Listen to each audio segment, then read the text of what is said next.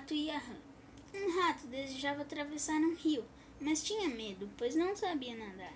Pediu então ajuda a uma rã, que se ofereceu para levar para o outro lado, desde que se prendesse a uma de suas patas. O rato concordou e, encontrando um pedaço de fio, prendeu uma das suas pernas à rã.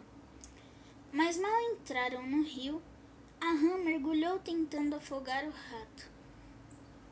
Este, por sua vez, debatia-se com a rã para se manter à superfície.